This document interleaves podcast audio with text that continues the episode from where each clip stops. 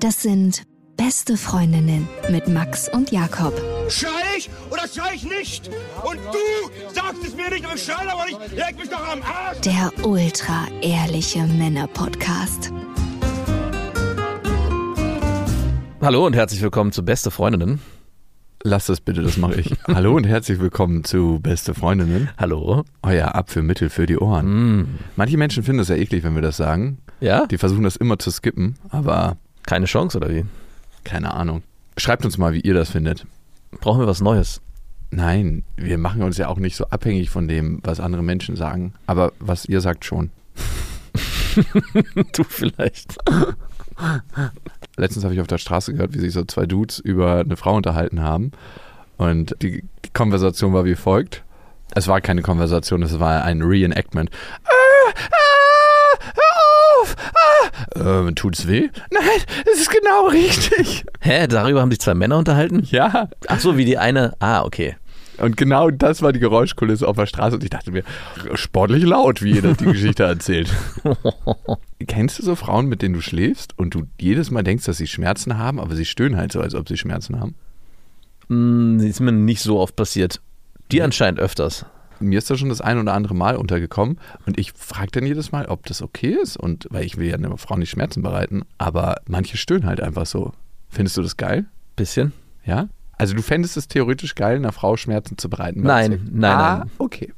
Aber wenn die Geräusche so übertrieben sind, dass man denkt, Moment mal, wo bin ich hier gerade? Ist alles in Ordnung? Und dann gesagt wird, ja, es ist alles in Ordnung. Das ist irgendwie so, wenn man so, man wird, ist so kurz rausgerissen und denkt, hä, mache ich was falsch? Und dann merkt man, nein, man macht alles verdammt richtig. Das ist ein Aha. gutes Gefühl. Oder nicht? Ja, doch, alles richtig zu machen beim Sex. Ich weiß nicht, ob es geht. Wir haben ja letztens erst über Sex äh, geredet, ob das Talent ist oder ob äh, man das lernen kann. Ich habe letztens ein ganz gutes Sinnbild gefunden. Ich habe mich mit einer Frau darüber unterhalten und für mich ist Sex so ein bisschen wie Surfen oder Wakeboarden. Ich, ich bin ja manchmal so einer, der versucht, das über Kraft zu regeln. Mhm. So. Auch so, ich bin so ein Gewalt-Wakeboarder. Ich bin jetzt kein Gewaltsexler, aber Äh, wissen wir nicht. Also ich weiß es du hast nicht. mich noch nie beim Sex gesehen, ne? Nein. Willst du mal? Nein. Fändest du es komisch, wenn ich dir ein Video zeigen würde von einer Frau? Wo du mich fragst, guck mal hier, ich habe hier letztes Mal das mit der Frau so und so gemacht. Äh, sieht das gut aus? ist die Halt- Bewegung rund? Also findest du, ich komme gut aus der Hüfte oder bin ich wieder Betonhüfte? Warum eigentlich nicht? Ja, wenn man sie bei, beim So, so, ja, klar, beim Fußball gibt es das doch auch. Wir haben früher beim Segeln, es gab immer Tage, wo wir Videoanalyse gemacht haben, wie wir gewendet sind, also Manöver gemacht haben und danach wurde das von dem Trainer analysiert, was wir noch besser machen Mhm. können, welche Bewegungsabläufe nicht ganz rund waren. Warum nicht auch beim Sex? Warum nicht auch Voll. Sexcoaching? Der kann ja auch dabei sein. Oh, noch besser. Beides. Er ist dabei und filmt, sodass man danach noch zusätzlich die Videoanalyse hat. Warum gibt es das eigentlich nicht im, im großen Stil? Das wird es vereinzelt geben auf der Welt, aber die schönste Nebensache der Welt, ne? Ja. Und wir lassen uns das von niemandem zeigen. ja, stimmt. Also jeder sagt doch, hey, hol dir einen guten Coach oder einen Lehrer. Uh. Aber bei der Sache nicht. Ja, mich fällt gerade ein, dass ja auch mein Vater damals uns beim Segeln gefilmt hat und uns danach gecoacht hat. Ja, die ersten Male mussten Mama und Papa ins Coaching. Laufen lernen mit Mama und Papa. Oh, ich hab, nee, oh. Ich lasse die Kamera mitlaufen. Das Licht ist nicht hell genug. Schatz, machst du mal mehr Licht? Der gute Max, der sieht. Spot setzen hinten bitte auf den Schornstein. Und los geht's. Und von Anfang bitte, du kommst nochmal in den Raum mit deinen Stühlchen und zündest eine Kerze an. Du sagst, ich muss nochmal schnell ins Bad. Papa, ist das mein erstes Mal? Psst. Und Alter, Klappe. Das wollen wir festhalten für die Ewigkeit. Oh ja, es geht ein bisschen in die Richtung wie die Schwangerschaft filmen. Oh, ja. Wir haben auch deine Schwangerschaft gefilmt. Wir filmen auch das. Oh. Es wird Menschen geben in der Zukunft, von denen wird jeder einzelne wichtige Moment im Leben gefilmt worden sein. Weil einfach die Technik es heutzutage zulässt. Ja, das wird, also bei uns ist es zumindest schon so, dass fast jeder Moment fotografisch abgebildet ist. Ja, bei uns ist fast jeder wichtige Moment auch per Ja. Video festgehalten. Ach, wirklich? Ja, ich will irgendwann mal Lilla mit 18 einen Film schenken Naja. über ihr Leben. Da gab es auch diese Vorzeit, wo wir uns noch so unsicher waren und so. Das haben wir auch alles gefilmt. Wird es denn dann irgendwann einen Abbruch geben, wenn deine Ex-Freundin dann doch irgendwie wegzieht und der Kontakt zu Dilla komplett beendet ist? Gibt es dann in diesem Film dann auch so ein. So Nein, ein- es gibt dann so ein einzelnes Videotagebuch, wo ich immer abends vor heute in so eine Kamera spreche, in so richtig schlechter Qualität, Oh ja. Mini-DV und das dann so. Jetzt bist du schon einen Tag, drei Monate weg. Es fühlt sich an wie Drogen auf Entzug. So, Oder einfach nur so blank. Ein schwarzer Bildschirm, so mehrere Minuten und dann der 18. Geburtstag. ey, wir müssen uns mal so einen Sexcoach hier reinholen, so einen, so einen, richtig guten Sexcoachy. Ich zeig's dir mal ganz kurz. So müsstest du das jetzt machen. Und fühlt sich das gut an? Ja, genau. Und jetzt bist du wieder Und jetzt, dran. genau. Oh, shit. Aber auch mal ein dickes Fell. Oder eine sehr, sehr tiefe Verbundenheit, dass man das aushält.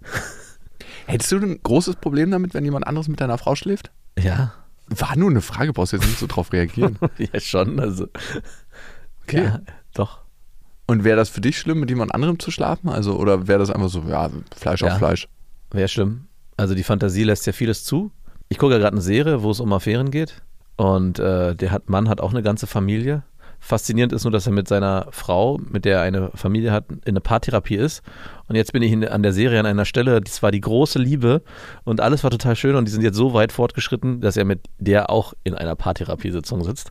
Mit der Affäre. Ja, mit der Affäre. Die sind mittlerweile zusammen und alles ist irgendwie, die haben ein Kind und da dachte ich so, es wiederholt sich alles. Natürlich. Das ist alles nichts Besonderes mehr. irgendwann. Nein, das Problem ist, dass sich alle deine Themen immer wieder Klar. wiederholen. Und du denkst so, ach fuck, ey, mit der Partnerin ziehe ich das jetzt nicht durch, die geht mir richtig auf den Sack. Und dann kommt die nächste und du denkst dir, hey, du geht mir wieder richtig auf den Sack wegen der gleichen Themen. Ja. Es verfolgen dich deine eigenen Themen und du spiegelst sie in der Realität. Das ist das Blöde da am Leben. Kann nicht mal irgendwie was Frisches kommen. Und auch frisch bleiben. Ja. Darum geht es ja. Frisches kommt ja naja, genug. gut, das geht hormonell nicht. Ja, eben. Weil Aber alles funktioniert einfach wie auf Drogenbasis. Du ja, aber musst es halt abcranken. Aber dann. es ist halt total schade, dass es so ist. Ja, gut, würdest du gerne immer so berauscht sein wie im Verliebtheitszustand? Nee, nee. Nee, ne? Also eine Phase ja, aber das ist auch anstrengend auf Dauer. Super anstrengend. Ich würde nicht mein Leben so. Hast du da gerade Erfahrungswerte vorzuweisen? Nö, wieso? So, kommen wir mal zum anderen Thema. Wir haben eine Hörermail bekommen, ein Feedback. Ich könnte mir das bei dir richtig vorstellen, dass du so bist, ah, ey, das bringt mir hier meinen ganzen Arbeitskontext durcheinander, das geht nicht, kann, du musst das jetzt beenden aufgrund dessen, dass so eine Gedanken in deinem Kopf rumschwirren. Du kennst mich ziemlich gut, muss ich sagen. Das ist nicht produktiv hier. Das ist einfach nur in den Tag Ey, hineingelebt. also tatsächlich hasse ich Sachen, die mich emotional abfacken und nicht mich mal auf meine Arbeit fokussieren lassen. Mhm. Weil es gibt so ein paar Prioritäten in meinem Leben und meine Arbeit ist auf jeden Fall eine meiner. Ist auf jeden Fall auf der Eins. Nee, meine Tochter ist auf der Eins, Mhm. dann bist du auf der Zwei. ja, genau. Wenn du jetzt eine Beziehung hättest, würde die zwischen deine Tochter und die Arbeit kommen? Also wenn Tochter 1, Arbeit 2, Beziehung wäre wahrscheinlich jetzt 3. Und wahrscheinlich wäre es auch immer so. Oder würde es irgendwann einen Punkt geben, wo du sagst, hey, ja, ihr teilt euch zumindest Platz 2. Arbeit und Beziehung meinst du? Mhm. Mm, müsste ich mal reingehen ins Gefühl, wüsste ich jetzt nicht genau. Ich merke schon, dass je älter ich werde, desto mehr ist mir das Leben wichtig und nicht nur die Arbeit. Ja. Weil ich denke mir, irgendwann geht der Deckel zu und dann guckst du so, das Projekt hast du, die letzte E-Mail, bevor irgendwie der Sargdeckel zugeht, hast du noch so abgeschickt. So, tschiu, jetzt kannst du sterben. Ja, vor allem, was möchtest du in deiner Todesanzeige zu stehen haben? Er wurde geliebt von Eltern, Kind und Familie oder möchtest du drin stehen haben, Er hat, stets, er hat hart gearbeitet? er hat stets pünktlich seine E-Mails beantwortet. genau. Eine Mischung aus, bitte. Ein liebevoller Ehemann, ein liebevoller Geschäftspartner. Den Ein stets rigoroser Geschäftspartner und harter Verhandler. Ja, was möchte ich da drin stehen haben? Ehrlich gesagt, möchte, ist mir das ziemlich wurscht, was da drin steht. Meinst du, wenn wir sterben, gibt es noch ein- diese Anzeigen im, Nee, da Zeitung? gibt es so ein Smartboard am, als Grabstein. Ah, stimmt. So ein digitales, das kann man auch Das besser flackert wechseln. auch ab und zu. Und dann kann man auch das Grab per GPS-Tracker suchen, das ist ganz klar. Mhm. Ne? Ist ja immer unpraktisch. Leuchtet dann der ganze Friedhof, weil da überall diese Dinger drauf sind. Da laufen dann auch so Filme durch und sowas und so. Bilder und so. Auch Werbung, wenn du Die kannst du einplanen. Ein kleiner Gruß von unserem Sponsor. verdienen sie mit ihrem Grab. Refinanzieren sie ihr Grab.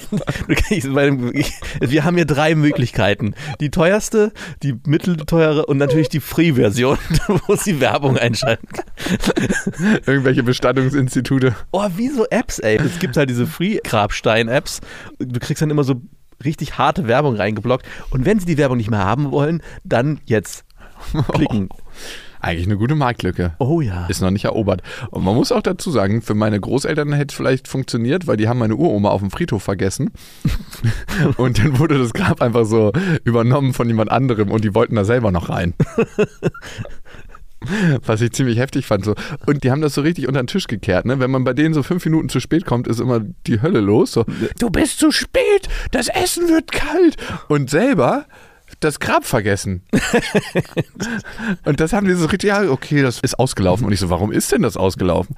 Ja, weil wir es nicht verlängert haben. ja, und warum habt, ja, und dann wollten die schon das Thema wechseln. Und jedes Mal, wenn ich jetzt fünf Minuten zu spät komme und die was sagen wollen, frage ich, wie geht's eigentlich Uroma? Wirklich? Ja, Natürlich. die wissen schon ganz genau Bescheid. Gut, Der Smartstein. Nicht kein Grabstein, der Smartstein. smarten Werbelösung auf Friedhöfen. Ich meine, Wall oder Ströer hören das gerade und treiben sich die du so, Hände. Verdammt, warum sind wir nicht früher drauf gekommen? Auch hier. Aber ich finde vor allem die Free-Version finde ich gut. Ja. für, äh, für, aber wenn die, guck mal, stell mal vor, du sagst deine Eltern, ja, die sind mir nicht so wichtig. Da reicht der. könnt Naja, ruhig die merken es am Ende auch eh nicht. Am Ende kannst du mit dem Grab deiner Eltern so noch Geld verdienen, weil Werbung drauf läuft. Nee, da ist der Traffic nicht hoch genug. Und vor allem ist die Target Group, weil wir meistens alte Leute auf dem Ja, Friedhof sind. ja gut, es wird ja nicht besser mit unserer Demografie, die wir haben. Es werden auf, am Ende sehr viele Menschen auf Gräbern Gold. Agers oder Golden Agers heißen die ja unter den Marketingleuten, ne? Wie heißen die? Golden Agers, glaube ich. Ah. Man gibt dem allem immer so alte Leute halt. Ihr seid jetzt Golden Agers, okay? Mhm. Ihr seid gute Leute, Golden Agers. Und ihr habt richtig Kaufkraft. Ja, habt ihr. Haben sie. Aber ich glaube, das sind nicht so Impulskäufer. Ja, aber Und auch meine Oma schon, muss man sagen. Meinst du nicht, wenn deine Oma auf dem Grabstein Werbung laufen sieht, dass sie dann sofort denkt, oh ja, guck mal hier, der Coupon. Ich müsste da mal mit meinen Großeltern drüber sprechen. Mach mal, frag sie mal. Man könnte mal was drapieren so. Also man könnte das mal so einfach faken und dann könnte man gucken, wie alte Leute darauf reagieren. so ein Test. So der erste ist auf jeden Fall wahrscheinlich so ein, so ein Ankerpunkt. Ja. Wenn du der Erste bist, so der erste smarte Es Friedhof. gibt doch so ähm, Kaufhäuser, wo Sachen getestet werden. In einer Stadt, glaube ich, in Deutschland oder in mehreren. Man könnte auch so einen Friedhof entwickeln, wo man sowas halt testet. Man könnte ja auch einfach erstmal anfangen, die Dinger einfach nur radikal zu plakatieren. Man müsste ja gar nicht mit Smartgräbern starten, sondern könnte einfach Grabsteine nach fünf Jahren, Ah, wenn man in einer Litfaßsäule so? ja, genau, wenn man sich verlängert, wird es halt einfach. Wildplakatiere auf dem Friedhof. ja, okay, gut. So, jetzt mal ein Feedback äh, von Ramona zu unserer Folge, der Seemann. Ihr habt in der Folge darüber gesprochen, warum Frauen oft vor dem Treffen erwähnen, dass sie gerade ihre Periode haben. Ihr habt verschiedenste Möglichkeiten in Betracht gezogen. Sie denkt zum Beispiel, dass sie es ohne Sex nicht wert ist, getroffen zu werden. Aber seltsamerweise habt ihr die offensichtlichste Antwort ausgelassen. Ich habe das auch schon oft gemacht und es war immer der gleiche Grund. Ich habe keine Lust darauf, einen beleidigten Kerl zu Hause sitzen zu haben. Viele Männer reagieren sehr komisch darauf, wenn sie dachten, sie würden Sex haben und es dann doch nicht passiert. Schlecht gelaunt, beleidigt, genervt. Und ja, auch bei denen, bei denen man es vorher nie vermutet hätte. Den netten. Warst du schon mal irgendwie beleidigt, weil du keinen Sex bekommen hast? Alter, das ist, ich gehe doch nicht in den Supermarkt. Naja, es, es gab schon mal Situationen, wo ich dachte, okay, äh, wir sind gerade in der Anfangsphase einer Beziehung, beide super horny aufeinander und jedes Mal, wenn man sich sieht, steigt man in die Kiste und dann gab es irgendwie ein, eine Situation aus, die Oma ist gestorben oder so und sie war nicht bereit. Was? Nein, natürlich nicht. Aber dass ich dann schon so dachte, hm, komisch, heute nicht, was ist denn los? Ja, okay, kratzt irgendwie so ein bisschen am Selbstwert. Also hattest du das nie, dass du mal zu einer Frau gegangen bist, dachtest, okay, heute wird's passieren? Und nicht wegen den, ich meine jetzt auch gar nicht explizit wegen den Tagen, sondern einfach, weil die Stimmung nicht richtig war, wie gesagt, irgendwas vorgefallen ist, vielleicht der Tag war scheiße und man gar nicht dazu. Ich empfehle da immer eine Brustmassage. Wie? Viertelstündchen, Und dann geht's los. kann ich einfach mal meine Hände auf deine Brüste legen? Aber ich will nicht. Der heilige St. Jakob. Nein, klar hatte ich das auch schon. Und ich kann nicht leugnen, dass ich da ein bisschen verwundert drüber war. Aber was ich nie machen will, ist durch meine Laune, die ich dann habe, irgendwie Druck erzeugen, weil ich finde, das ist irgendwie so ein krasser Killer. Also Klar. A, würde ich nicht wollen, dass die Frau das bei mir macht und B, will ich dann auch nicht, dass ich das bei einer Frau mache, weil nur weil mein Bedürfnis gerade dann nicht befriedigt wird, weil ich Bock habe, mit der Frau zu bumsen, kann ich mich mal fragen, warum kratzt das mein Selbstwert an, wenn eine Frau mal keine Lust hat, mit mir zu schlafen? Und da macht es auch keinen Unterschied, ob die Frau ihre Tage hat oder nicht. Und das finde ich hier in der nicht. Mail so ein bisschen schwierig. Klar kann man jetzt sagen, hör, ich muss dem Mann signalisieren, ich habe meine Tage.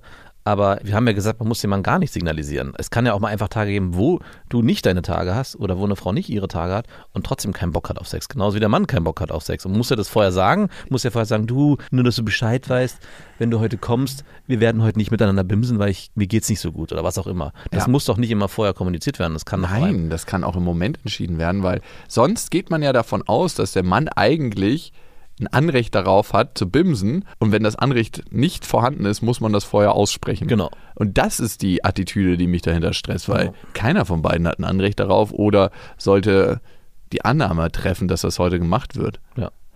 Wie findest du so Dirty Talk am Handy? Machst du das? Habe ich nie so richtig gemacht. Ich fand SMS-Talk besser. SMS-Talk vor allem.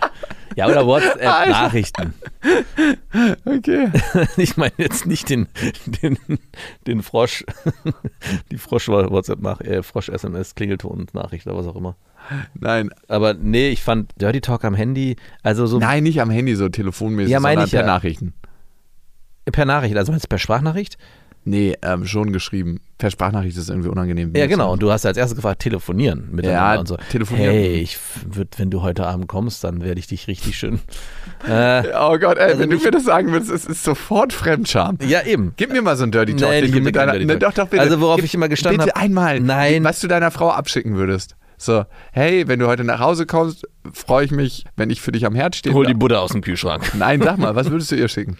Ja, gar nichts. Also nichts in die Richtung, weil ich das. Ist irgendwie ein bisschen unangenehm, ne? Nee, es ist, ja, es, ich fand, es ist, es, Eine der wichtigsten Konfrontationen im Leben ist die mit der eigenen Scham. ja, aber es hat mit Scham nicht so wirklich unbedingt was zu tun. Es ist einfach ein, gerade in der Beziehung, wenn man lange zusammen ist, brauchst du es eigentlich in der Form meiner Meinung nach nicht mehr. Man sieht sich ja eh den ganzen Tag. Also es ist nicht so, dass wir dann irgendwie super horny sind, wenn wir dann mal fünf Minuten oder ein paar Stunden auseinander sind, dass dann gleich Nachrichten folgen, hey, ich will jetzt, wenn ich heute Abend nach Hause komme, möchte ich gerne verräumen. Denkst du an deine Frau tagsüber so, wenn Klar, du. Was denkst du denn so? Also mit was für Sachen assoziierst du sie?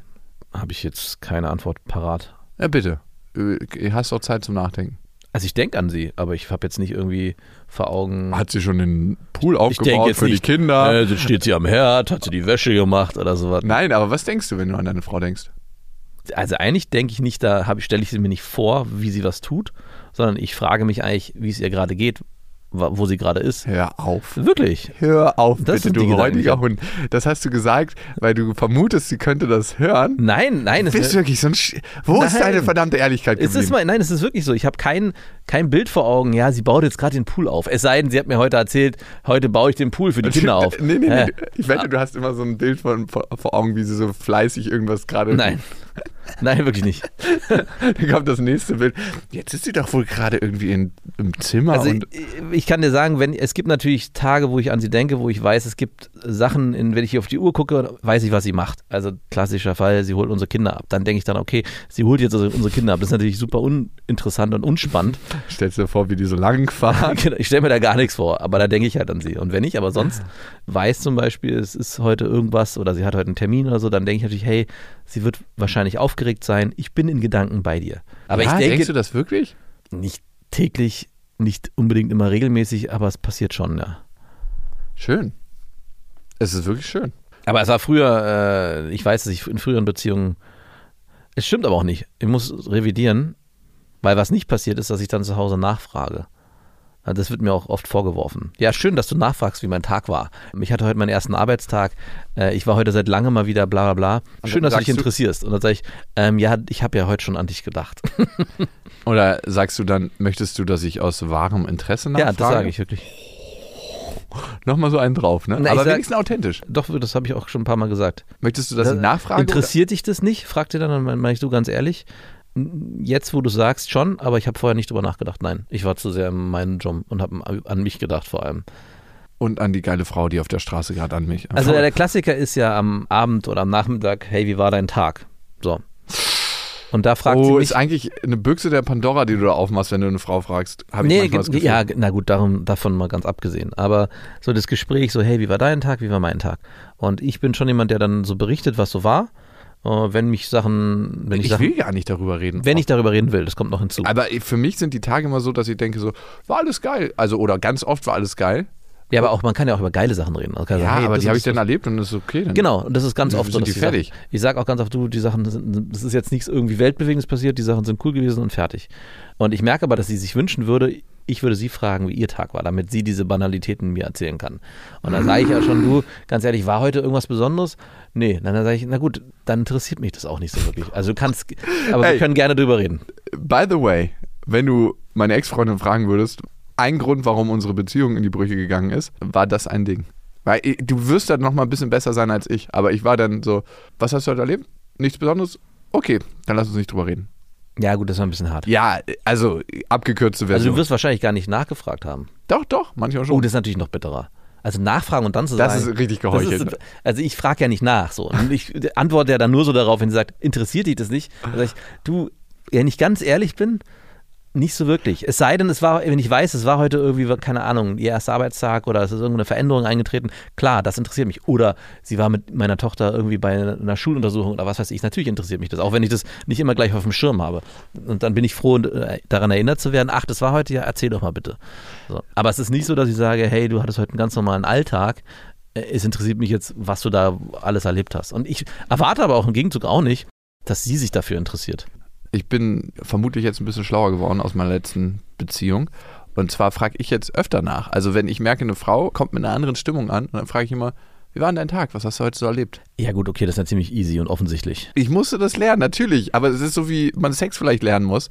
Ich musste die bittere Pille schlucken und die Erfahrung machen. Also du hast, wenn deine äh, Freundin, Beziehung, Affäre nach Hause gekommen ist und die war richtig mies drauf, nichts dir dabei gedacht, mal nachzufragen, was ist los? Naja, es gibt ja auch manchmal so Stimmungen. Ja so, klar, meine ich ja. Ja, es muss nicht so offensichtlich richtig mies drauf sein, sondern Feine Nuancen. feine Nuancen, die zu lesen und zu wissen, dann dreht man das Ablassventil der Emotionen auf und wenn die dann so eine Viertelstunde erzählen kann und man so zwei, drei Nachfragen stellt, ist danach auch relativ gut wieder. Danach ist so wirklich wie als ob die ganze Gülle abgeflossen ist und man danach so fünf Kilo leichter ist und so heiter springen kann. Schön, dass du es erkannt hast. Oh, ja, toll, du Schlauschluck. Hast du das bei deiner Ex-Freundin nicht gemacht? Selten. Aber aus deiner Erzählung her war es auch so, dass diese Stimmung sehr oft vorhanden war. Also dass es Ja. so eine grundnegative Stimmung war. Äh, Korrigier mich, wenn ich da falsch liege. Total. Zumindest aus deiner Wahrnehmung. Mm, Also das ist wirklich ein Thema und das stelle ich nicht nur alleine fest, dass es halt bei ihr richtig krasse Stimmungsschwankungen gibt. Hm. Und ich bin da in eine Sache reingeraten, nämlich in meine eigene Dynamik, dass ich mich für die Stimmung oft verantwortlich gefühlt habe. Ja. Aus der Rolle heraus, die ich halt entweder in Beziehung oder auch in meiner Mutterbeziehung gelebt habe. Also mich für die Stimmung der Frau verantwortlich fühlen. Und dann habe ich versucht, sie aufzumuntern, Dinge zu machen, dass es ihr besser geht und festgestellt, dass ich das nicht kann und dass ich gar keine Macht über ihre Stimmung habe. Ja. Ich hätte realisieren müssen, dass ich aber auch gar keine Verantwortung für ihre Stimmung habe. Aber das fiel mir total schwer. Das fällt mir immer noch heute schwer, wenn Frauen eine ganz schlechte Stimmung haben, nicht das irgendwie auf mich abfärben zu lassen. Hm. Ist auch nicht so einfach. Ich glaube, das ist eine der Hauptaufgaben in Beziehungen. Ich glaube, das kannst du viel, viel besser als ich. Aber es ist trotzdem so, wenn ich eine Partnerin hatte oder eine Beziehung geführt habe, wo so eine generelle negative Grundstimmung eigentlich jeden Tag vorherrscht, dass ich natürlich dann auch nicht gefragt habe, dass mich das dann auch immer weniger interessiert hat. Ich dachte so, oh Gott, ich frage lieber nicht nach, weil am Ende kriege ich den ganzen Scheiß und ich will den ganzen Scheiß nicht haben. Und das führte dann wiederum dazu, dass die Frau sich nicht gesehen gefühlt hat. Und das war ein teuflischer Zirkel. Genau. Da ist dann eher die Frage, wie kommt man da erst nicht rein oder wie bricht man aus diesem Zirkel aus und kann es überhaupt eine Lösung geben, wenn vielleicht einer gerade nicht in der Lebensphase ist, in Beziehung zu gehen und seine eigenen Themen entsprechend aufgearbeitet hat. Und das war immer, finde ich, eine große Frage in Beziehungen. Ist man überhaupt bereit für eine Partnerschaft, für eine Beziehung mit einem anderen Menschen oder muss man selber noch so viel an sich arbeiten, dass der andere da erstmal gar keinen Platz hat? Und davon hatte ich ein paar Beziehungen. Da bin ich der Meinung, wir sind dann zu früh zusammengekommen. Man hätte sich eigentlich noch mehr Zeit geben müssen. Ja, und das bringt uns auch zu unserem Thema Seelenverwandtschaft 2.0. 2.0. Wir haben ja schon mal drüber geredet, aber immer wieder kommt die Frage an uns herangetragen, via E-Mail meistens, ob du, Max, nicht mal von deiner Seelenverwandten erzählen kannst. Es gibt ja die Möglichkeit, dass ihr diesen Podcast abonnieren könnt auf Amazon Music, auf Spotify, auf Deezer, überall, wo es Podcasts gibt und natürlich auch auf iTunes. Und da freuen wir uns sehr, wenn ihr uns eine Bewertung hinterlasst, weil äh, wir sind da öfters gerne und lesen uns die durch und lachen uns dann schlapp. Also egal, was da steht. Es stehen manchmal richtig witzige Sachen, wo ich mir denke, so geil, dass die Leute sich die Mühe machen und sowas schreiben. Linda Lina hat geschrieben, sechs von fünf Sternen. Ich höre gerade eure Folge Sommerfrauen, vermutlich zum zehnten Mal, äh, da ich alles hoch und runter spiele und langsam den Überblick verloren habe, während ich auf der Couch liege und Schokolade nasche. ist ein sehr, sehr geiles Bild übrigens. Auf der Couch liegen und Schokolade naschen und Podcast hören. Ja, darüber freuen wir uns. Weißt du, was ich mich immer gefragt habe? Warum bist du eigentlich nicht mit deiner Seelenverwandten zusammengekommen? Und du meintest ja mal, du hattest vielleicht nicht nur eine Seelenverwandte. Mhm. Soll ich dazu was sagen? Wäre vielleicht nicht schlecht, wenn man ein Gespräch führt. Ich glaube, ich habe es auch schon mal beantwortet. Erstmal ist Seelenverwandtschaft sowieso so ein Ding. Was ist der Seelenverwandte, die Seelenverwandte? Ist die Seelenverwandte oder ist das Gefühl, was man hat, wenn man jemanden trifft, von dem man glaubt, dass es der Seelenverwandte ist, überhaupt in dem anderen oder in der Person gegenüber? Oder ist es vielleicht auch ein, ja, ein Gefühl, was man sich selber sehr stark wünscht und eigentlich in einem selber entsteht und auch gar nicht so sehr mit der anderen Person zu tun hat? Ja, ich hatte ähm, das einmal so beschrieben, dass ich eine Seelenverwandte gefunden habe, wobei die auch so problembehaftet war und so mit so vielen Themen unterwegs war, dass vor allem auch diese Themen mich extrem fasziniert haben. Mhm. Also die waren, haben in mir äh, eine große Angst ausgelöst, aber auch eine sehr große Faszination. Was waren das für Themen? Also also im Nachhinein weiß ich, oder wurde sie als Borderlinerin diagnostiziert. Also sehr unsicherer Bindungsstil damit mhm. auch einhergehend, ne? dass sie dir immer wieder das Gefühl gegeben hat, jetzt wo wir zusammen sind, in diesem einen Moment sind wir 100% verbunden. Genau. Aber sobald sie aus der Tür war, war es so ein Gefühl von, äh, was macht sie und genau. ist sie mir sicher und treu und was passiert eigentlich? Du beschreibst das so gut. Kennst du das irgendwoher? Nö. Genau so war es. Also es ist im Prinzip wirklich dieses Gefühl von, man ist sich nie sicher. Und dieses Gefühl des nicht sicher sein hat aber auch eine unglaubliche hohe Anziehungskraft erzeugt. Also dass man das Gefühl hatte, die Person gehört zu mir und muss zu mir gehören, sonst wäre dieses Gefühl nicht so stark. Also es ist total pervers. Und neben dem, dass sie am Ende als Borderlinerin diagnostiziert wurde, was war ja viel, viel Jahre später, das war mir vorher gar nicht bewusst und ihr glaube ich auch nicht, hatte sie auch Magersucht, zwischendurch Bulimie. Dann kam heraus, dass sie wahrscheinlich Missbrauchserfahrung hatte im, in der Vergangenheit als Kind und die natürlich dazu geführt haben, dass sie diese Störung entwickelt hatte. Und trotzdem war es so, dass ich auch eine Zeit lang dachte, äh, unsere Liebe könnte das heilen. Ich kann dich heilen dass sie dachte, diese Beziehung ist stark genug, Bitte, darüber hinwegzuziehen. Wobei ich natürlich immer davon, ich als weiß jetzt im Nachhinein, was alles war, in der Zeit, wo ich sie mit ihr, mit ihr zusammengekommen bin, wusste ich das ja nicht. Das ist, kam ja alles so nach und nach hoch. Das heißt, dieses Gefühl, was ich hatte, dieses, diese Faszination, dieses Unbekannte, dieses Mysteriöse, wurde auch jedes Mal wie so ein zertreten und zerschlagen, als dann herauskam, ah, okay, du bist magersüchtig. Hm, hey, ah, okay, Polemie ist auch noch mit dabei. Ah, okay, ist vielleicht ist auch dieses, diese Faszination dieses Unbekannten auch gewesen, nicht zu wissen, was es ist. Und jetzt, wo mir klar wird, was es war, ist es natürlich alles nicht mehr ganz so schön und nicht mehr so romantisch, was da los war. Und dieses ständige Gefühl von, was du gerade sehr gut beschrieben hast, und ich habe sie gar nicht, das war extrem. Und auch eine sehr schmerzhafte Erfahrung. Ich weiß auch immer noch, wie meine Mutter immer gesagt hat, die tut dir nicht gut, dieser klassische Fall, wenn die Eltern sich einmischen, die tut dir nicht gut und das ist ganz furchtbar. Und ich so, nein, ich liebe sie. Und ich habe auch, glaube ich, mal das so vorher gesagt, das, ich, ich schüttel mich da auch von mir selbst, weil das so furchtbar war, wie ich da in der Zeit gewesen bin.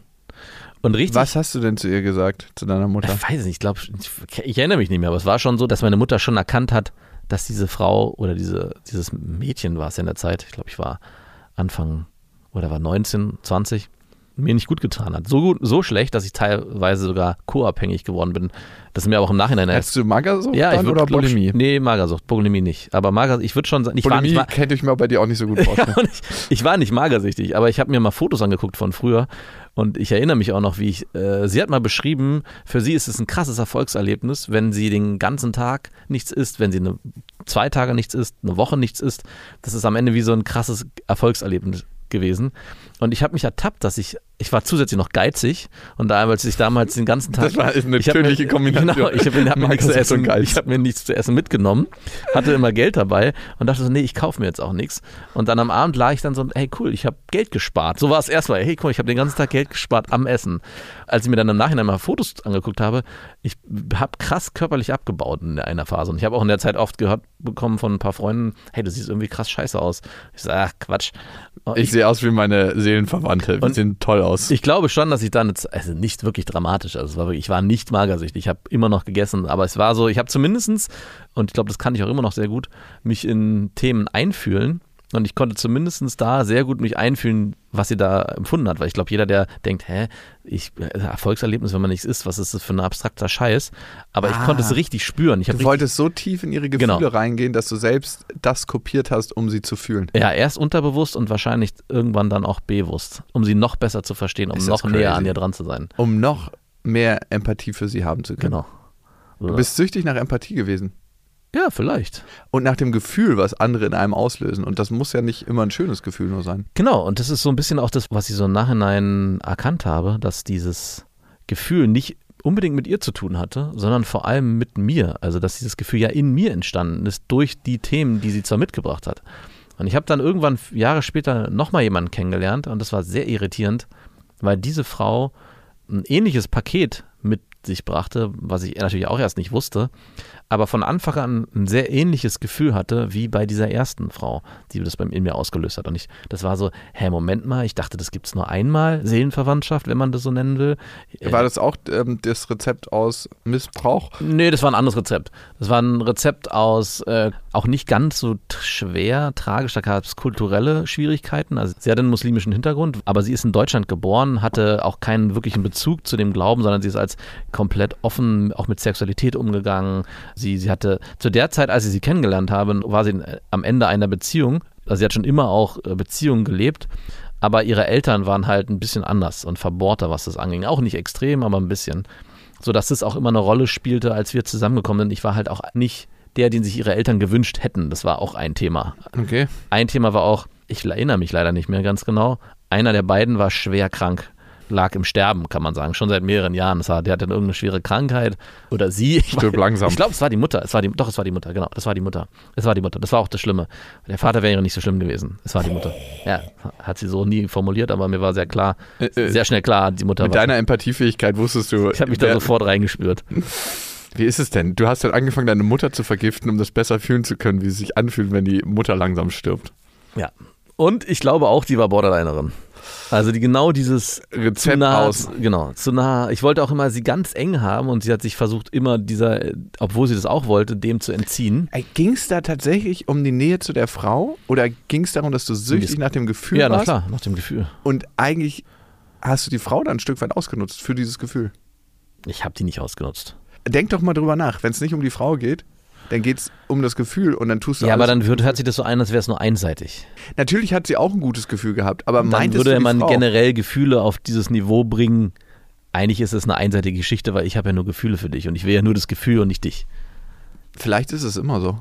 Vielleicht ist es immer so. Also, wissen wir es? Das ist eine interessante These. Auch beim Verliebtsein geht es ja mehr um das Gefühl als um die Person. Und klar geht es um die Person, weil die das Gefühl erzeugt. Aber es geht auch nicht um Heroin, sondern um das Gefühl, was Heroin erzeugt. Heroin ist wieder der Vergleich. Ey, am Ende warst du mal richtig verliebt. Also ich habe noch nie Heroin Ja. genommen oder irgendeine so Subst krasse Substanz. Aber am Ende ist es ein Hormoncocktail, der alles durcheinander wirft. Klar. Und da fragst du dich, ist es die Substanz, ist es die Person oder ist es das Gefühl? Ja, Kann man es so trennen? Weiß ich nicht, im Nachhinein. Die, die Frage ist ja schon, die Frau löst das Gefühl in einem aus. Und da gut zu filtern, ist es wirklich nur das Gefühl, was mich zu ihr zieht, oder ist es auch ihre Persönlichkeit, weiß ich, auch ihre, ihr Aussehen? Also sind, ist es eine, eine Mischung aus ganz Das ist vielem ein Cocktail. und nicht nur, ey, es gibt dieses eine, was ich haben will und das ziehe ich aus dir raus, bis du eigentlich nicht mehr atmen kannst. Und das kann ich schon nicht leugnen. In gewisser Weise hatte ich schon auch das Bedürfnis, sie so einzuengen mit meiner Empathiefähigkeit oder wie auch immer man Dass es sie nennen mag. nirgendwo anders mehr was braucht. Ja, genau. Das kann man schon so beschreiben. Ich würde ja schon sagen, dadurch, also beide hatten Beziehungen und beide haben danach auch noch Beziehungen geführt. Und die auch anscheinbar problemlos. Also nicht, natürlich war ich da nicht drin und nie dabei, aber die waren easy möglich. Und ich habe mich natürlich gefragt, warum ist das mit mir so schwer gewesen? Warum war das mit uns immer so, eine, so ein Hassel? Warum konnten wir nicht einmal eine richtige Beziehung führen? Und natürlich lagen da auch viele Anteile bei mir, dass ich mich an einem bestimmten Punkt auch nicht getraut habe, ab immer wieder mal. Aber ich glaube, ein Grund war, weil ich eben so tief drin war bei denen, konnten sie das auch nicht zulassen, weil, der, weil es auch immer das bedeutet, sich den eigenen Themen zu stellen und diesen Schmerz auch Ja. zulassen zu müssen. Mit dir hätten sie ihrem eigenen Schmerz begegnen müssen. Genau. Und das hat jetzt nichts mit mir unbedingt zu tun, dass ich jetzt eine total tolle Person bin, sondern ich glaube, wenn einen jemand so stark berührt und man selber so viele Päckchen mitbringt, dann ist es auch schwer, dem die nicht, zu, also der erkennt die auch und der sieht die auch. Also du kannst Ob du ihm die zeigst oder nicht. genau. Ja. Das stelle ich auch fest, wenn ich mit einer Frau intensiver zusammen bin. Und das, was du beschreibst, war auch tatsächlich so mit meiner Ex-Freundin. Gerade in der Anfangszeit, dass wir uns näher gekommen sind und dass wir auch zusammen waren, aber dass immer das Gefühl der Unsicherheit da war. Es war nie Ruhe drin so richtig, Mhm. sondern immer, wir haben uns getroffen und sie meinte, du bist heute anders als sonst. Hat sie das gesagt? Ja. Ah, geil. Ja, also, nö, ich bin eigentlich wie immer. Das geht genau in die Richtung, die es braucht für eine, für eine gute Seelenverwandtschaft. Ja, ja. Und ich so, nee, ich bin immer wie immer. Nee, nee, du bist heute mehr auf Abstand. Hm, Nee, bin ich nicht. Also, was meinst du? Ich spüre das einfach. Das ist komisch. Ey, das sind genau so eine Triggerwörter, die mich auch sofort äh, triggern würden, auch heute noch. Wenn ich das hören würde, hä, Bauen wir jetzt näher auf. da weckt, da weckt, wird in mir so ein innerer Wolf geweckt, der denkt so, hey, ich beweise es dir. Genau. Und das ist ein ganz, ganz krass manipulatives Mittel von Menschen, die bindungsängstlich sind, weil Mhm. eine Borderlinerin ist in der Regel auch bindungsängstlich. Ja, ich würde schon sagen, dass es miteinander zusammenhängt. Na, sie kann sich oder er kann sich nicht ganz, ganz tief binden, sonst kommt das eigene, ich bin eigentlich nicht liebenswert raus. Ne? Mhm. In dem Moment, wo du dich richtig tief mit jemandem verbindest, hast du Angst davor, dass er sieht, was für ein Luller du bist und dass du eigentlich nicht liebenswert bist. Und darum haben sich deine Seelenverwandten auch nicht ganz, ganz, ganz, ganz, ganz tief auf dich eingelassen und das Klick gemacht. Doch, doch, die haben sich äh, auf mich eingelassen. Ganz, ganz, ganz tief. Ich habe dann die Reißleine gezogen. Ah, also in okay. dem Moment, wo es dann wirklich gegangen so wäre. war, hattest du genug und das Gefühl wurde nicht mehr erzeugt. Du Arschloch. Wieso dann- Arschloch, das hat, du schreibst es so furchtbar. Das war äh, am Ende nicht unbedingt so, dass ich mich. Ich hatte hier, was ich wollte. Nee, nee, ich, hab, ich war nicht der Vampir, der die, die ausgesaugt hat, sondern. ja, ja, stell dich mal gut da. Nee, das war auch nicht so von jetzt auf gleich, sondern es war ein Ah, okay. schleichender Prozess. Gut, dann geht's ja. 100% eingelassen hat sich weder die eine noch die andere. Siehst du? Ja, aber das äh, hat ja auch dazu geführt, dass ich mich nicht mit denen zusammenkommen konnte. Also weil, äh, also was heißt 100 Prozent, aber es, es hörte halt nie auf, anstrengend zu werden. Und ich würde das nicht beschreiben, dass sie sich auf mich eingelassen haben und ich dann gesagt habe, jo, jetzt, jetzt habe ich hier alles, jetzt gehe ich mal, weil es ist nicht mehr spannend, sondern es gab irgendwann so diesen Durchbruch, okay, ich würde es jetzt gern probieren.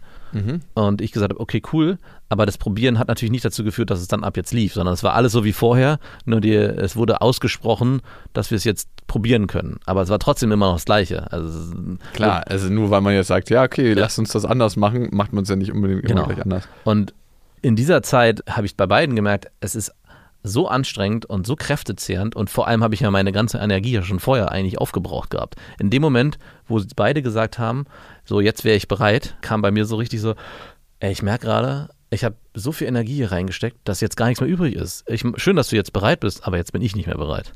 Also dann hätte der ganze Hassel eigentlich sich komischerweise umgedreht. Dann hätten die anfangen müssen, an mir zu arbeiten, damit ich mich einlasse. Ein ewiger Kreis. Ein, e- das ist ein ewiger, genau, das, es war auch so, bei der ersten war es auch so, dass es immer so ein Hin und Her war.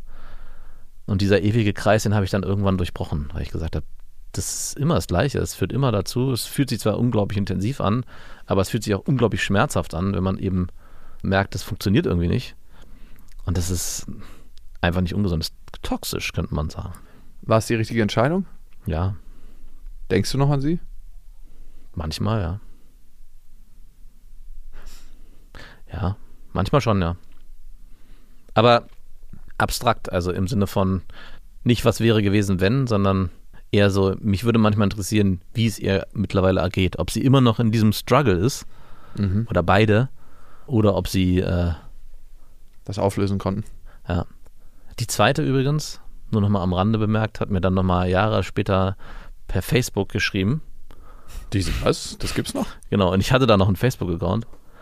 Und es war eine richtig krass lange Nachricht und hat dann so richtig Kontakt mit ihr aufgenommen. Und dann hat, dann, hat sie mir eine richtig eine Hasstirade runtererzählt, beziehungsweise keine Hasstirade, sondern geschrieben, was hier alles passiert ist noch. Also ihre Mutter ist gestorben ihr wurde eine Autoimmunerkrankung diagnostiziert, ihr ging es richtig beschissen. Aufgrund dessen, sie musste auch ihren damaligen Job deswegen kündigen und hat sich jetzt gerade so durchs Leben gekämpft. Und als sie darauf antworten wollte, konnte ich nicht, weil ich blockiert wurde. Also nochmal einmal richtig rausgefeuert, aber nicht die Resonanz von mir haben wollen. Was hat es mit dir gemacht? Gar nichts. War nur interessant zu sehen. Ich habe sie dann nochmal in der Bahn gesehen, irgendwann, auch Jahre später. Äh, auch dann zwei, drei Jahre später doch. Ich glaube, sie hat mich nicht erkannt. Und als sie dann ausgestiegen ist, hat sie mich dann gesehen. Und es war wirklich nur ein kurzer Blick, wo man sich kurz betrifft mit den Augen. Ich glaube, sie wollte mich in dem Moment. Ich weiß, ich weiß gar nicht, was. Ich dachte so, äh, es war auf jeden Fall kein gutes Gefühl, was da entstanden ist. Es war eher so ein Blitz. Und dann war sie wieder weg. Und fandest du sie noch geil da? Nein, überhaupt nicht. Sorry. Sorry. So. Ich frage mich jetzt bei der Seelenverwandtschaft, ist es wirklich eine Verwandtschaft, eine Seelenverwandtschaft? Ist es, dass die Themen, die die Frau hat, so krasse Gefühle in einem auslösen, dass man das glaubt? Also ich kann ja nur von dem beschreiben, was ich hier erlebt habe. Es mag ja nochmal eine andere Form der Seelenverwandtschaft geben, die ich da nicht erlebt habe. Mhm. Aber das, was ich erlebt habe, würde ich im Nachhinein nicht unbedingt mehr als Seelenverwandtschaft bezeichnen. In der Zeit habe ich es als das bezeichnet. Aber genau was du sagst, es geht, glaube ich, wirklich eher um die Gefühle, die in einem ausgelöst werden durch die negativen Gefühle in dem Gegenüber. Und positiven. Ich mache dir mal ein Beispiel fest. Ein guter Kumpel von mir, der hat sich unglaublich in eine Frau verliebt, weil die ihn nie richtig emotional rangelassen hat. Das war mhm. immer so mit Abstand und ein bisschen Vorsicht. So, ja, mh, hm, doch nicht. Also so Frauen, wo du dir nie so ganz bindungssicher bist, ist der perfekte Match für Männer, die bindungsunsicher sind. Ja. Also wirklich, weil da gibt es ja immer dieses Zusammenspiel aus Autonomie und Bindung. Mhm. Und wenn du zu viel Bindung hast, wählst du als Mann oder auch als Frau in die Autonomie. Und wenn du jemanden hast, der bindungsängstlich ist, ist es perfekt für dich, weil du dich nie mit dem richtig binden musst. Also Bindungsängstliche treffen nicht selten auf Bindungsängstliche und Bindungsvermeider, wissen aber von sich gar nicht, dass sie bindungsängstlich mhm. sind. Und es ist immer noch so, dass er denkt, oh, wenn es mit der Frau geklappt hätte, dann. Ach echt, immer noch? Ja, und ich Wie lange ist es her? Drei Jahre. Ach so, ist nicht so lange. Ja, ja aber ich denke, ich sehe das so von außen und denke so, ey, wenn die gesagt hätte, ja, lass uns uns machen, 100% Commitment, wäre sie genau wahrscheinlich in dem Moment gar nicht mehr so interessant gewesen für dich. Ja, aber die Krux des Ganzen ist, dass du es nie wissen wirst. Genau. Und das hält das Ganze am Leben, das Modell. Natürlich. Und das ist die Illusion. Du lebst innerhalb einer Illusion. Und das ist auch das Schwierige. Und ich glaube, diese Illusion der Bindung, ne, das Ganze war ja mit meiner Ex genauso, dass ich nie so richtig sicher war und dass sie, dass wir nie so ein sicheres Bindungsgefühl hatten, hat auch bei uns beiden ausgelöst, dass wir ein Kind gemacht haben. Was meinst du? Dass wir dadurch wussten, okay, damit sind wir aneinander gebunden. Ah, aber es hört sich an wie eine bewusste Entscheidung.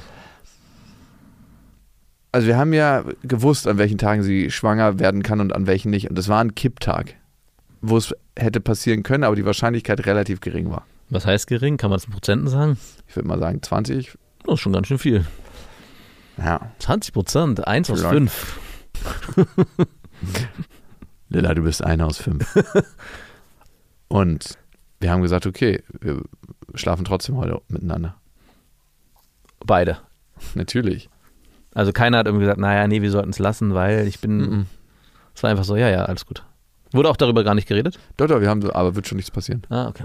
Aber ich glaube, unterbewusst lief ein anderer Film ab. Ja, denke ich auch. Jetzt, wo du es so sagst, ja. Hätte ich, habe ich vorher gar nicht so gesehen, aber jetzt, wo du es so sagst, ist es ja eigentlich schon fast wie, ach komm, wenn es passiert, passiert's. Eigentlich könnte man auch den ja, Satz da vorstellen. Aber mehr aus der Angst heraus, dass wir uns verlieren. Und wir hätten uns auch verloren. Klar. Also, Habt ihr ja. Wir haben uns sowieso verloren. Ne? Also dieses Hilfsmittelkind hat nicht dafür gesorgt, dass wir uns quasi aneinander gebunden haben.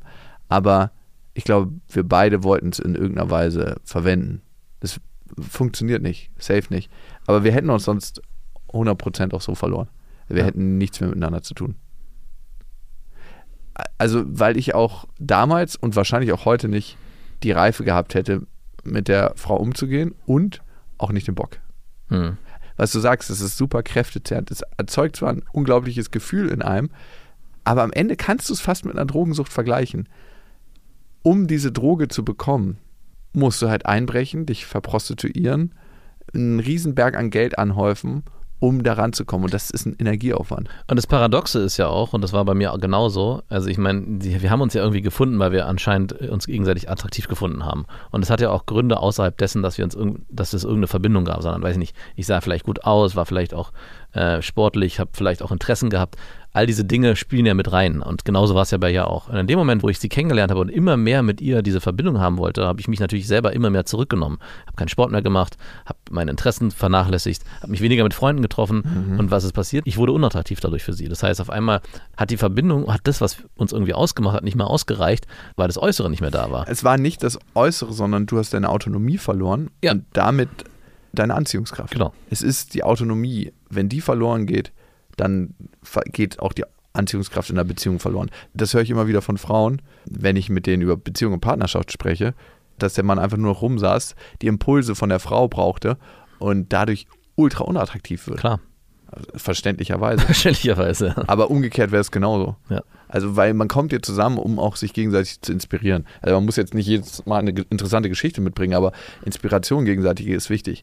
Und darum zum Thema Seelenverwandtschaft abschließend ich glaube, es sind manchmal die Themen, die klicken, dass eine Frau solche Themen mitbringt, dass man denkt so, wow, ich bin der Retter, ich kann Gefühle in ihr auslösen, die sie vorher noch nie gespürt hat und ich kann ihr Erlöser sein. Mhm. Das ist das eine. Das zweite ist, dass das Gefühl der Unsicherheit, dass du dich nie wirklich zu 100% auf sie einlassen kannst oder mit ihr dir sicher sein kannst, dass das eine wahnsinnige Anziehungskraft auslöst. Also du gehst einfach 100% in die Bindung, weil die Frau so autonom ist, durch diese Prägung, die sie mitbringt. Ja. Und du willst einfach immer die Frau festhalten. Und das Letzte ist das Gefühl am Ende, was ausgelöst wird. I feel your pain. Mhm. Und ich fühle Emotionen viel, viel stärker. Beide, ne? Die schlechten Gefühle, die negativen Gefühle und die positiven Gefühle. Und das ergibt einen Cocktail, der einen so verschallert, dass man, glaube ich, manchmal an Seelenverwandtschaft denkt. Vielleicht ist es manchmal auch welche, aber manchmal auch nicht. Und B, dass man denkt, das ist jetzt das Allerwichtigste in meinem Leben. Ja. Und man kommt so ein bisschen von der Spur ab, bis man sich gesammelt hat. Würdest du gern mal einen Tag raufgucken, wie das Leben mit ihr geworden wäre? Mm, ja, das kann ich nicht leugnen. Ja. Aber es war am Ende auch ziemlich einfach für mich, die Entscheidung dann noch zusätzlich zu sagen, nein, ich will das nicht. Ähm, sie hat mir irgendwann mal gesagt, sie kann keine Kinder kriegen, weil sie sich so zerstört hat. Und das war so, Puh. ah ja, ist ganz praktisch für mich. Die macht die Entscheidung leichter. War super krass böse der Gedanke von mir, aber es war wirklich wie so ein Befreiungsschlag auch dessen. Also es war in der Phase, wo ich so unsicher war, ob es was werden kann, war das wie so ein, wie so ein leuchtender Stern am Himmel, der mich geführt hat in Richtung, ah nee, okay, dann ist es sowieso klar, dass es nichts mit uns wird. Dann, das kann das, dann kann auch das, was ich vorher immer selber gedacht habe, meine Liebe kann dich heilen, war es so, dass ich gesagt habe, aber die Liebe kann das nicht heilen. Nämlich ganz medizinisch nicht. Alter. Klar, es war hart, aber. Ja, so gut. Sie konnte nichts dafür, du aber auch nicht. Genau. Alter, ich glaube, ich muss das jetzt erstmal sacken lassen. Bitte. Und egal, wo ihr gerade seid, ob ihr eure Seelenverwandten schon kennengelernt habt oder nicht. Bis dahin, wir wünschen euch was. Das waren Beste Freundinnen mit Max und Jakob. Jetzt auf iTunes, Spotify, Soundcloud, dieser YouTube und in deinen schmutzigen Gedanken.